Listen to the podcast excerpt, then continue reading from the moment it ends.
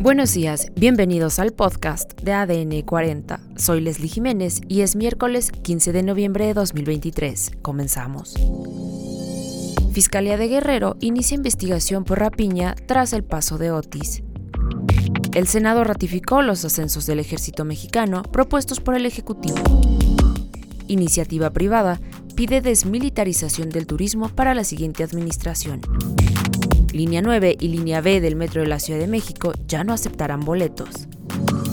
Pero antes, en nuestro tema principal, Joe Biden escucha el rechazo a las tácticas de su aliado Israel. Escuchemos el reporte de nuestro compañero Jorge Agobián, de La Voz de América desde Washington.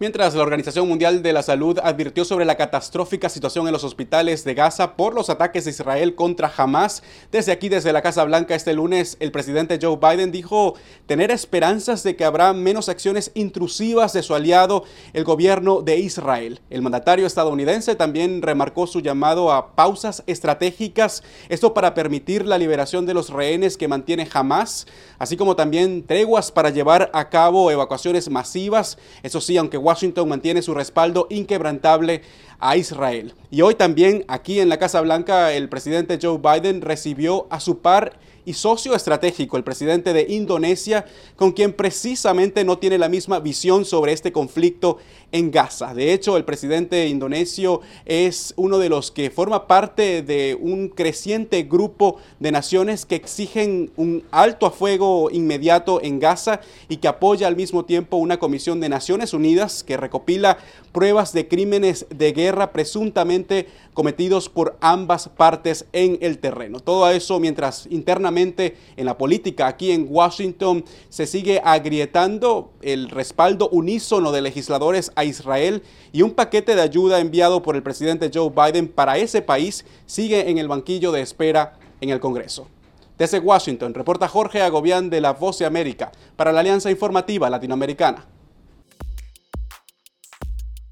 Además, a 20 días de la situación de emergencia en Acapulco, la Fiscalía General de Guerrero inició múltiples carpetas de investigación ante los actos de rapiña que se registraron en Acapulco tras el azote del huracán Otis.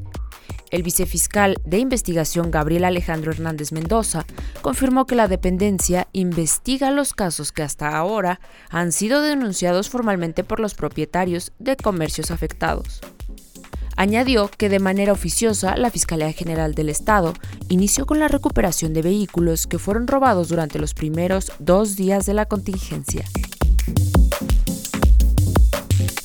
En otros temas, la Comisión de la Defensa Nacional de la Cámara de Senadores turnó a la mesa directiva de este órgano el estudio y elaboración del proyecto para ratificar los ascensos de 230 cargos dentro del Ejército y Fuerza Aérea Mexicanos, que propuso el Poder Ejecutivo del país.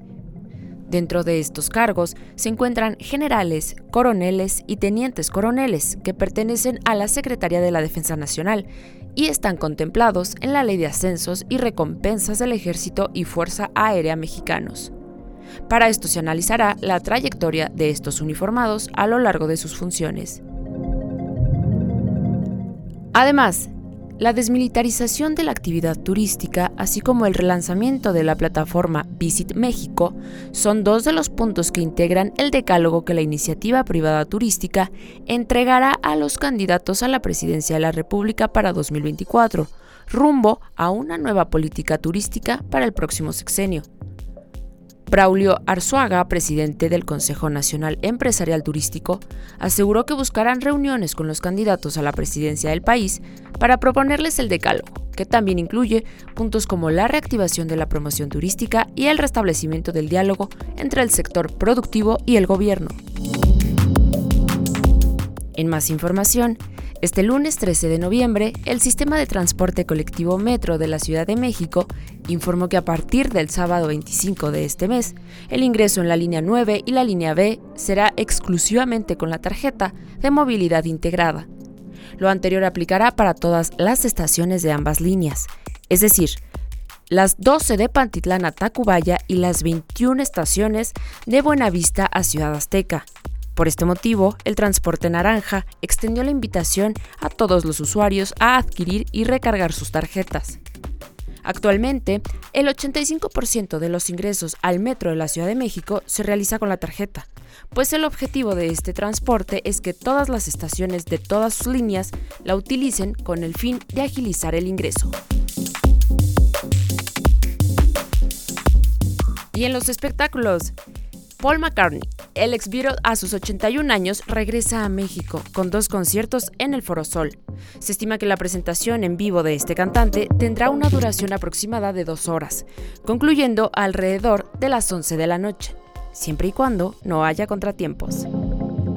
Esto fue todo por hoy en el podcast de ADN 40. Soy Leslie Jiménez y recuerda seguir a ADN 40 en Spotify, Apple o tu plataforma de audio favorita.